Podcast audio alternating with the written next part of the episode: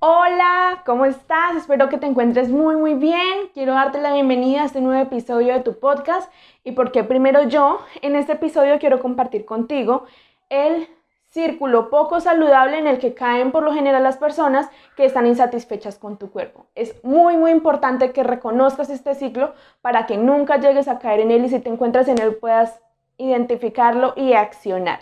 Quédate hasta el final. Recuerda que este espacio, podcast y porque primero yo, es un espacio diseñado para que conceptos como empoderamiento, psicología, salud mental, imagen corporal, autoestima, todos estos complejos conceptos que a veces no sabemos ni cómo cogerlos, podamos aplicarlos en nuestra vida cotidiana.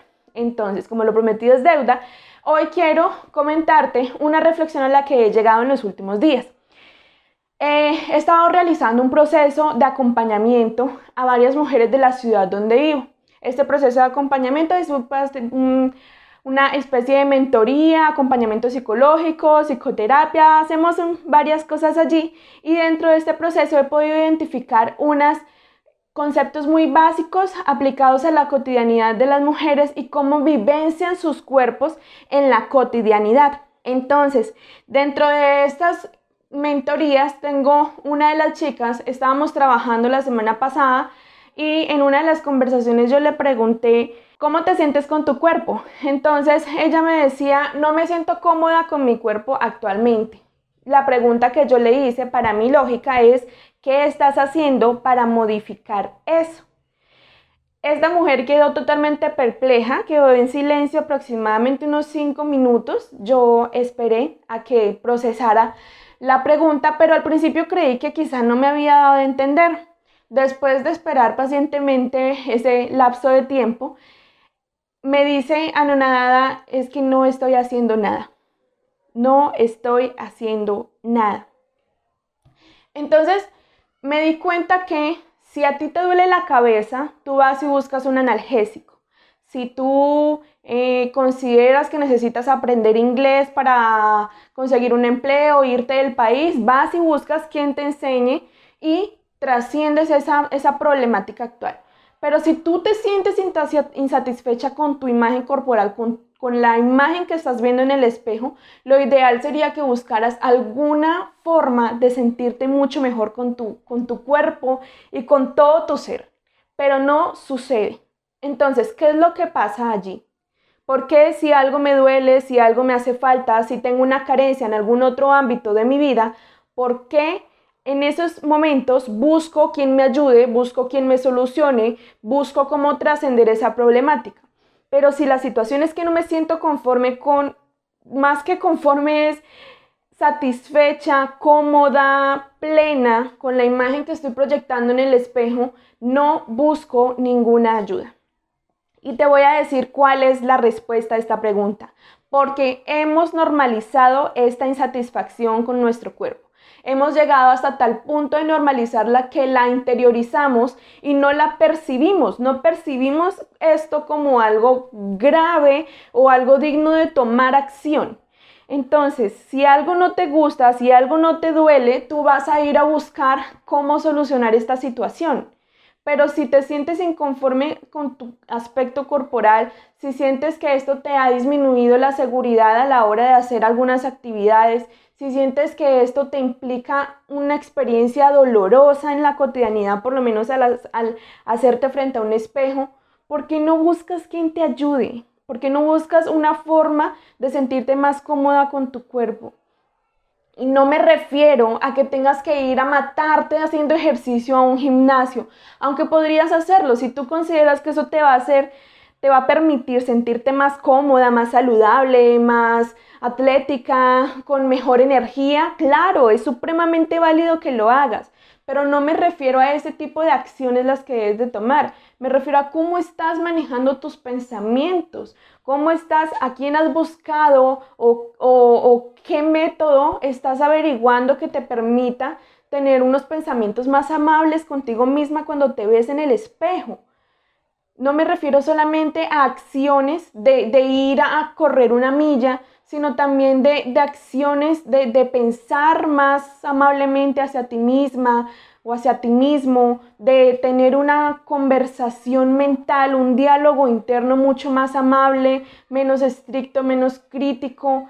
Eso también son acciones que podemos tomar a la hora de sentirnos mucho más cómodos en nuestro propio cuerpo.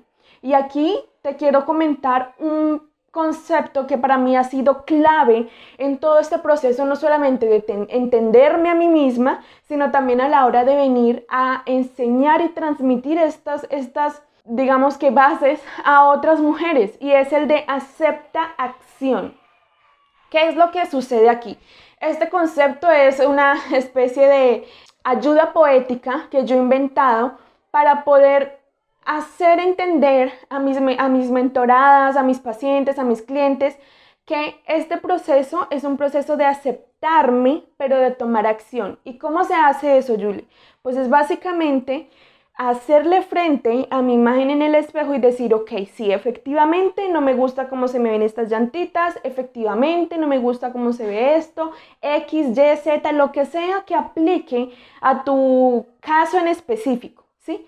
Pero este aceptarme no quiere decir conformarme. Y ahí es donde yo quiero que tú puedas hacer esa diferencia entre lo que a veces dice el body positive y todo este discurso de ámate tal cual eres. No, amiga, no, mujer, hombre, persona que me esté escuchando en este momento, si tú no te sientes cómoda con la imagen que estás proyectando en el espejo y ves que hay algo de eso que podrías llegar a modificar y que para ti sería saludable, hazlo. Hazlo, ¿sí? Toma acción. Esa sería la acepta acción, ¿sí? Yo acepto estos aspectos de mi cuerpo, pero dentro de ese aceptar, te voy a dar un ejemplo. Yo no me sentía muy cómoda con mi cabello cuando tenía de los 13 a los 18 años, no me sentía cómoda pero ¿cómo me iba a sentir cómoda si es que mi cabello es crespo y yo lo peinaba con un cepillo todos los días antes de irme al colegio? Yo pretendía que mi cabello fuese igual al cabello de mis amigas que eran de cabello textura lisa y peinaba mi cabello cuando esta es una de las primeras recomendaciones que le hacen a uno cuando empieza su proceso de aceptación del cabello crespo. ¿Sí? Uno de, de las primeras cosas que te dicen es no a los cepillos. Hay un cepillo especial con unas cedras que son un poco más anchas y sirve para definir el crespo, pero nunca con el crespo ya hecho tú le vas a pasar cepillo jamás. ¿Por qué se desbaratan? Porque, porque no va con el cabello crespo, ¿sí? O sea, no es acorde a ese, esa textura del cabello crespo. Entonces, cuando yo acepté mi cabello, cuando dije, ok, yo tengo el cabello crespo, ahora cómo lo puedo lucir. Cuando yo hice ese proceso mental y también emocional, porque dije, yo no voy a volver a, a, planchar mi cabello, porque además esa también era una de las acciones que hacía, ¿no? Planchaba mi cabello constantemente para que se pareciera un poco al de mis amigas. Entonces, no solamente no estaba aceptando lo que yo soy como persona, lo que yo soy genéticamente, fisiológicamente, lo que yo era, sino que además estaba forzándome a hacer algo que no era. Mira, para mí era totalmente torturante plancharme el cabello porque además yo soy una persona que sudo bastante, entonces plancharme el cabello era estar más o menos dos horas para que quedara liso, dos horas con una plancha aquí en la nuca dándome calor para que durara de verdad, o sea, el resultado liso, liso era más o menos de 15 o 20 minutos. O sea, a la media hora yo ya estaba esponjada, ni lisa ni crespa, frustrada, acalorada y supremamente, eh, además acongojada emocionalmente, ¿sí? Me sentía insatisfecha con ese aspecto. Entonces, cuando tú aceptas un, aspecto de ti, no solamente es decir, ay, sí, me acepto ya y, así soy y lo voy a dejar así para siempre, no.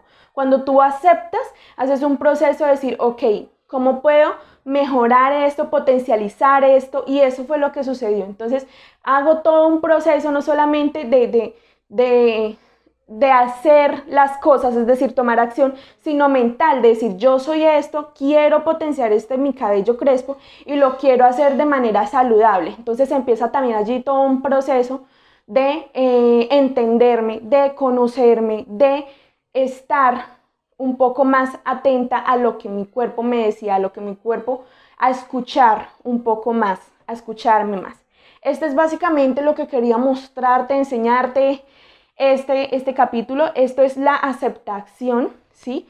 Esto es lo que permitiría que salgas de ese círculo en el que estás. Me critico, me juzgo, no me gusta mi cuerpo, me siento triste, vuelvo y me critico, me juzgo y es un círculo del que no vas a salir a menos que entres en ese proceso de aceptar tu cuerpo, de aceptar lo que eres como ser humano. Pero esa aceptación es una aceptación pasiva. No te estoy diciendo quédate allí donde no, no te sientes cómoda, sino que trasciendas eso a una acción que te permita sentirte mejor. O sea, si algo no está funcionando, si algo, si hay un sitio en el que yo no me estoy sintiendo plena, lo voy a trascender, pero no me voy a quedar quieta como si no pasara nada o como si yo no fuese un ente activo y de potencial de buscar una solución.